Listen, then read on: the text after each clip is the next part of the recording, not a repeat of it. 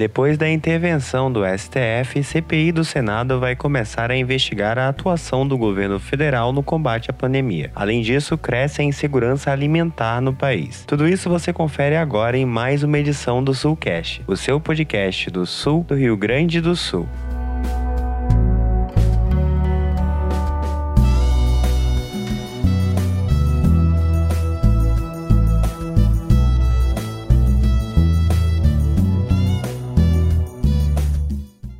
E aí, pessoal, sentiram nossa falta? Eu sou o Douglas Dutra e tá começando agora mais um Sulcast. E como vocês sabem, quem me acompanha, como sempre, é o Laércio Diniz. Fala, Laércio.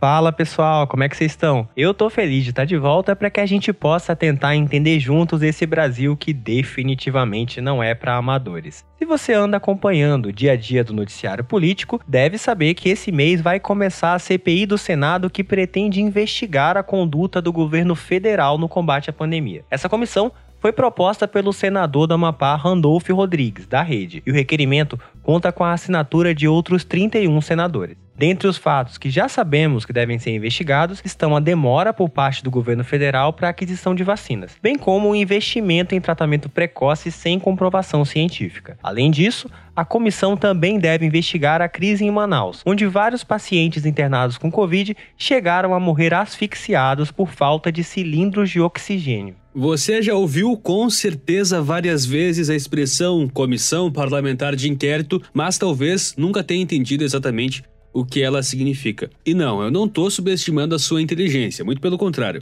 A realidade é que ainda existe um distanciamento muito grande entre o cidadão comum e essa parte mais técnica e burocrática da política. Pois é, e quando a gente fala da questão técnica, a gente precisa fazer uma separação com a outra parte da política, a que ganha mais holofotes e que consiste nos discursos, debates, falas polêmicas e do famoso bate-boca nas redes sociais. E não me leve a mal, eu prefiro mil vezes essa parte mais ideológica da política. Mesmo assim, é muito importante que a gente saiba que além do discurso, existe uma série de regimentos jargões, enfim, elementos técnicos que nada mais são do que as ferramentas utilizadas para fazer com que esses discursos se transformem em prática.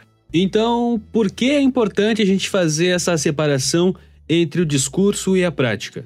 A resposta é simples. Quando a gente começa a entender como tudo funciona, a gente compreende o que é ou não possível e, assim, controla as nossas expectativas.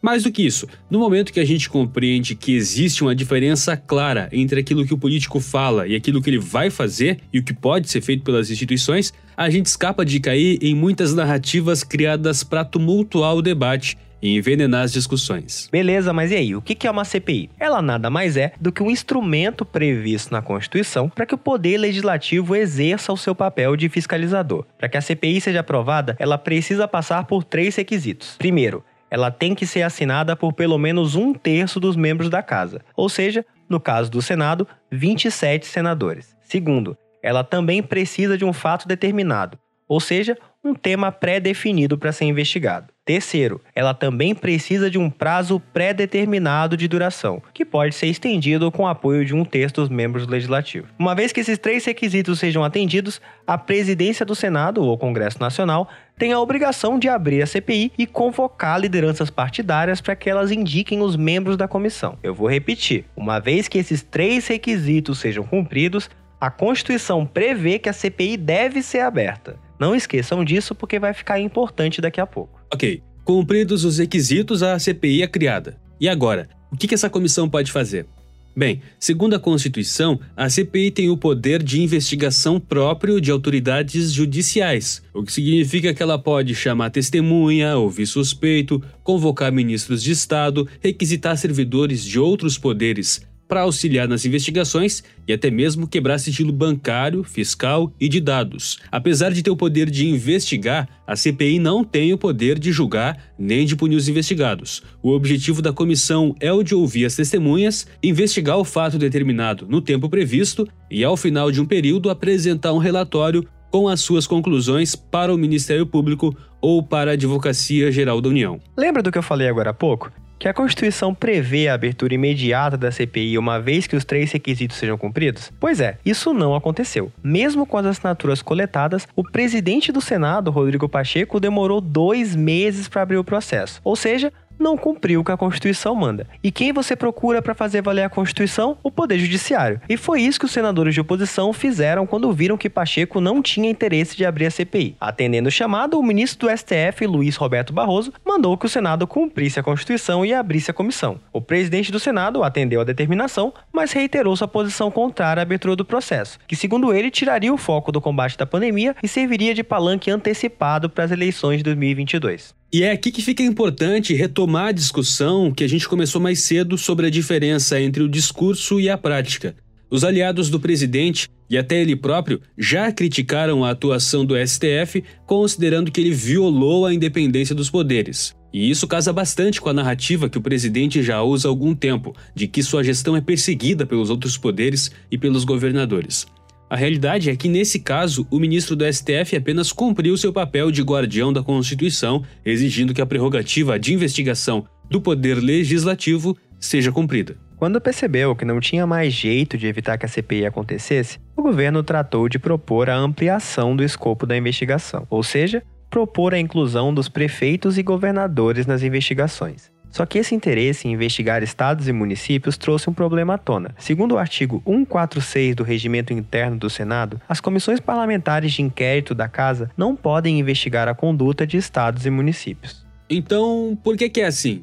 Que o Brasil é uma república federativa, ou seja, o poder não fica todo nas mãos de um governo central, mas é dividido com os estados. Sendo assim, quem tem competência para de fato investigar a conduta de prefeitos e governadores são os deputados estaduais e os vereadores, que também podem formar suas próprias comissões parlamentares de inquérito. Pois é, mas para acomodar os interesses do presidente da bancada governista, decidiu-se que a aplicação dos recursos federais enviados para governadores e prefeitos pode ser investigada. Para alguns, Ampliar o escopo da investigação garante mais legitimidade ao processo, ou seja, faz com que ele seja mais imparcial. Outras pessoas, porém, dizem que ao ampliar esse alcance, se perde o foco e diminui a probabilidade de que se possa de fato investigar a fundo alguma coisa. Vale lembrar que a gente está em pandemia, então com certeza a comissão vai enfrentar dificuldades logísticas, desde dificuldade para se reunir presencialmente até para chamar testemunhas para depor. De qualquer forma, essa comissão promete ser um dos principais assuntos da agenda política nos próximos meses e dá para dizer que o governo federal está muito preocupado com isso. Até porque as eleições se aproximam e não é bom para governo nenhum que todo dia os jornais noticiem novos depoimentos e novas atualizações sobre a investigação de uma possível incompetência da sua gestão. O ideal para o Bolsonaro seria que essa CPI jamais acontecesse, mas já que ela vai acontecer, o melhor é que ela comece e termine o mais rápido possível, na esperança de que esse assunto esfrie antes do fim do ano que vem. E, é claro, utilizar a ampliação do escopo para que os seus aliados possam pautar a agenda da comissão com o discurso de jogar a responsabilidade no colo dos governadores, já que alguns deles são possíveis adversários diretos na eleição do ano que vem. Como a gente falou no começo do programa, a CPI ainda não definiu os nomes que vão compor ela. E apesar do fato de existir sim alguns senadores que certamente vão participar, a própria escolha desses nomes é um assunto por si só. E se a gente tentasse se aprofundar nele, o nosso programa não acabaria nunca. Mas em resumo, olho no centrão. Saber o tamanho do controle que o presidente vai ter sobre os movimentos da CPI é um bom termômetro para a gente adivinhar como está sua relação com a principal base de sustentação do seu governo, já que a maior parte dos políticos que estão cotados para compor a comissão são justamente os membros desses partidos de centro. É, e essa relação pode se complicar bastante, já que no meio de tudo isso ainda tem a discussão do orçamento, esse outro assunto que realmente não dá para começar a falar hoje. Mas enfim, falamos pra caramba do Brasil e daqui a pouco a gente retoma.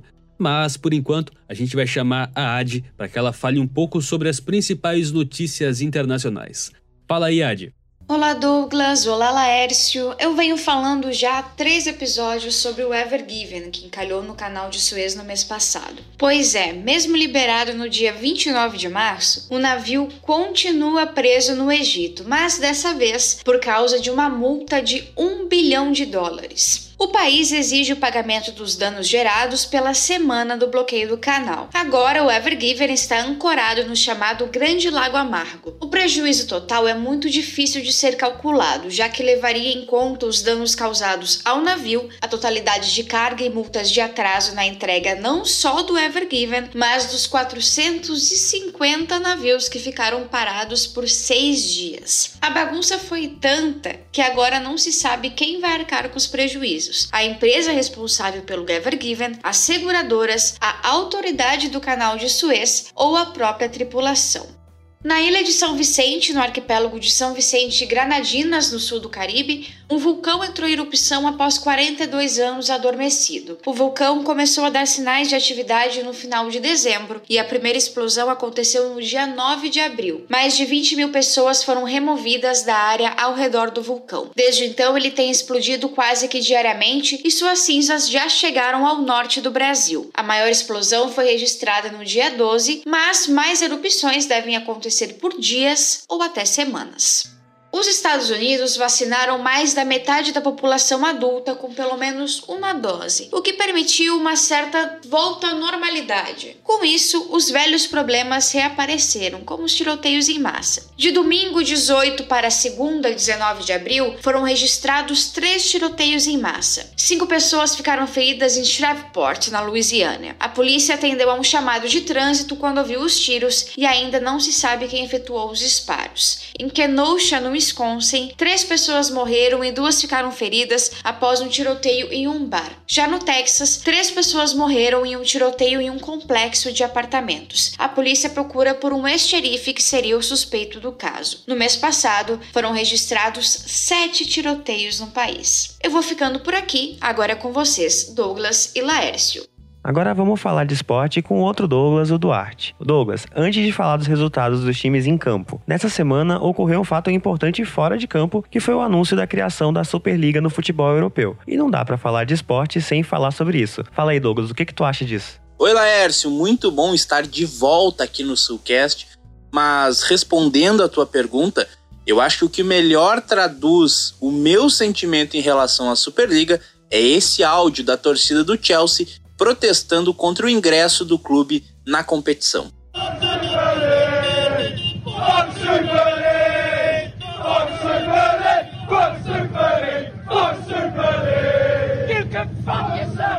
E não, não é apenas porque eu tenho uma simpatia pelo Chelsea, mas a sua torcida, que aliás ameaçou não deixar o ônibus do time entrar no estádio para jogar caso o clube não se retirasse do torneio, protagonizou um dos momentos mais bonitos da história do esporte.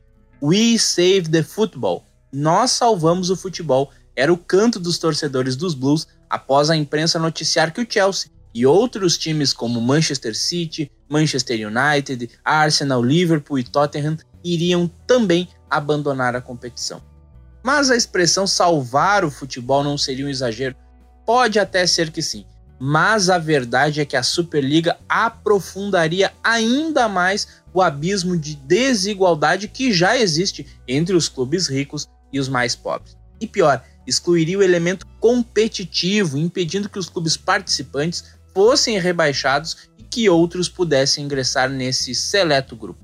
Aliás, foi exatamente isso que disse o técnico do Manchester City e um dos responsáveis por revolucionar o futebol recentemente, o espanhol Pep Guardiola sobre a competição. Abre aspas. Não é um esporte se o sucesso está garantido ou se não importa quando você perde. Fecha aspas. E se você é daqueles que não acompanha e ou não gosta do futebol europeu, ou está preocupado apenas com o time da sua cidade e por isso considera que essa competição não mudaria nada em sua vida, é melhor pensar um pouco mais. O primeiro elemento e o mais óbvio é que o futebol é um grande mercado. Uma competição como essa desvalorizaria todos os mercados e a capacidade de investimento e o valor da marca do seu clube naturalmente diminuiria. Além disso, não é algo tão distante assim. Entre os boatos sobre o torneio, existiu de que um brasileiro, provavelmente o Flamengo, seria um dos convidados, juntamente com outros dois gigantes sul-americanos, River e Boca. Se hoje o enfrentamento com o Flamengo já é muito desigual do ponto de vista financeiro, imaginem como seria se de fato isso acontecesse. Por fim, é preciso falar mais uma vez sobre a possibilidade de acessar essas competições através do mérito esportivo. No Rio Grande do Sul, temos dois bons exemplos de times do interior que organizaram, investiram, qualificaram seus processos esportivos e conseguiram mudar de patamar no futebol. O Brasil de Pelotas, o Chavante, firmou-se na segunda divisão, enquanto muitos apostavam que ele subiria e novamente iria cair. Já o Juventude, após muitos anos, recolocou na primeira divisão do futebol nacional um representante do interior do nosso estado.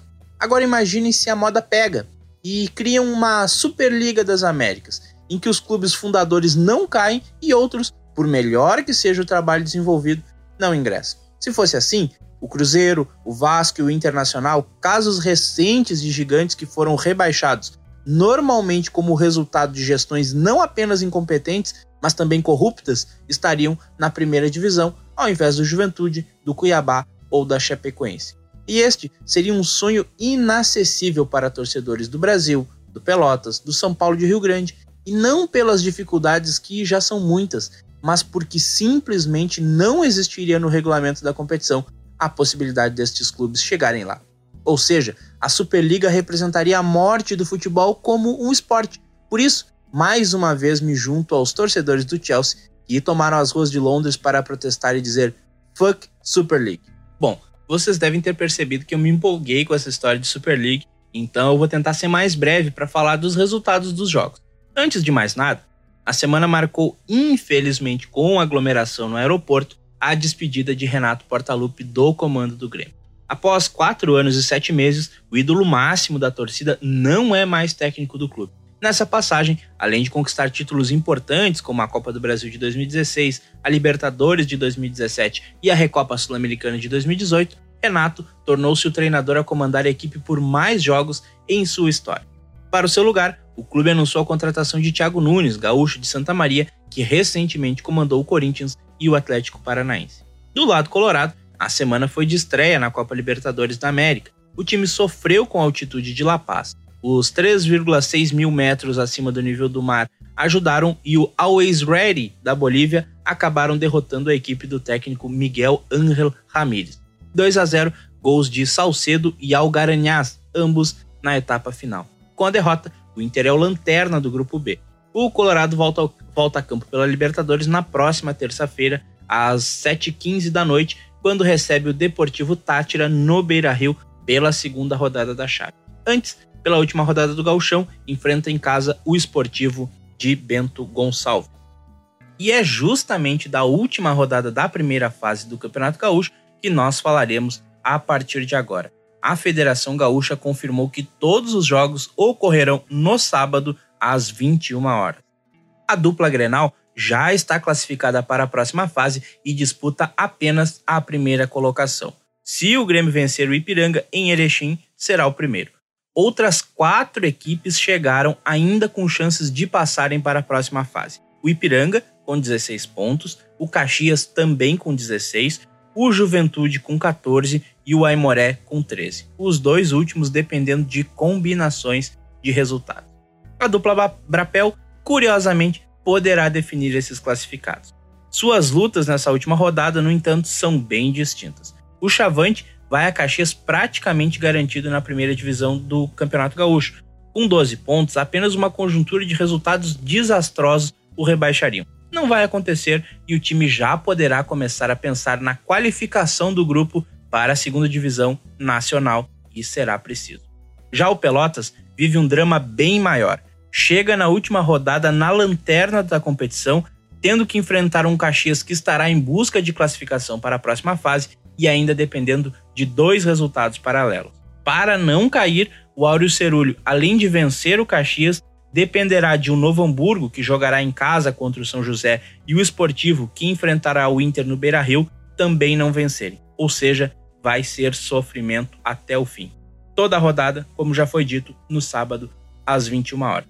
Por hoje é isso. No próximo Sulcast a gente volta. Como a gente comentou antes, a CPI da Covid deve começar esse mês e ainda nesse primeiro semestre a gente vai começar a ouvir os depoimentos das testemunhas. E uma das pessoas que muitos querem chamar para depor é justamente o ministro da Economia, Paulo Guedes. Pois é, e querem chamar ele justamente para falar sobre o auxílio emergencial. Como vocês de casa devem saber, ficamos alguns meses sem o benefício. E mesmo que ele tenha voltado esse mês, o valor pode ser até quatro vezes menor do que na primeira vez. Mulheres chefes de família vão receber 375 reais, uma parte vai receber 250 reais, e mais de um milhão de brasileiros vai receber apenas 150. E isso é preocupante, porque o auxílio emergencial para muitas famílias é justamente a única fonte de renda para colocar comida na mesa. Quem está falando isso não sou eu. Segundo a pesquisa realizada pela Rede Pensan no ano passado, mais de metade da população não está se alimentando como deveria. O estudo também apontou que, entre essas pessoas, 43 milhões estão com menos alimentos do que o suficiente e quase 20 milhões estão literalmente passando fome. E nem só é a fome que é o problema. Muitos brasileiros não estão comendo menos, estão comendo pior. Recentemente, em entrevista à DW Brasil, o ex-diretor-geral da Organização das Nações Unidas para Alimentação e Agricultura, José Graziano da Silva, projetou um aumento no índice de obesidade entre crianças e adultos. E pode parecer até irônico a gente ter falado que a fome aumentou e falar também que a obesidade vai aumentar pelo mesmo motivo. Mas é que a obesidade nem sempre é causada por comida em excesso, mas sim pelo consumo dos chamados alimentos ultraprocessados. Para muitos jovens em situação de vulnerabilidade social, a comida nas escolas era a única oportunidade que eles tinham de ter uma alimentação balanceada. E com a pandemia, a opção mais barata é justamente a desses alimentos ricos em sal, açúcar e gorduras saturadas. Pois é, e sem políticas públicas que encarem esse problema de frente, a tendência é que a situação só piore. Por isso, se você tem como ajudar e doar dinheiro ou alimentos para instituições de caridade, a hora é agora. Eu também queria pedir para que nossos ouvintes que conhecem algum programa desse tipo aqui no Rio Grande do Sul, para que mande para a gente nas redes sociais, assim a gente compartilha por lá e também divulga por aqui nas próximas edições. Inclusive, eu queria agradecer a Ana Carolina Cedrez, estudante de nutrição aqui da UFPEL e que vem estudado bastante essa questão da fome durante a pandemia. Foi por causa de uma postagem que ela fez no Instagram que a gente teve a ideia de trazer esse tema tão importante para cá. Quem quiser, segue ela pelo Instagram, ana.cedrez. E assim a gente encerra mais uma edição do Sulcast. Muito obrigado a todo mundo por ter nos acompanhado até aqui. Não esqueça de nos seguir nas redes sociais. O Twitter é sul_cast e o Instagram é sul.cast. Até mais! Valeu, pessoal. Obrigado pela audiência e até a semana que vem. Se cuidem.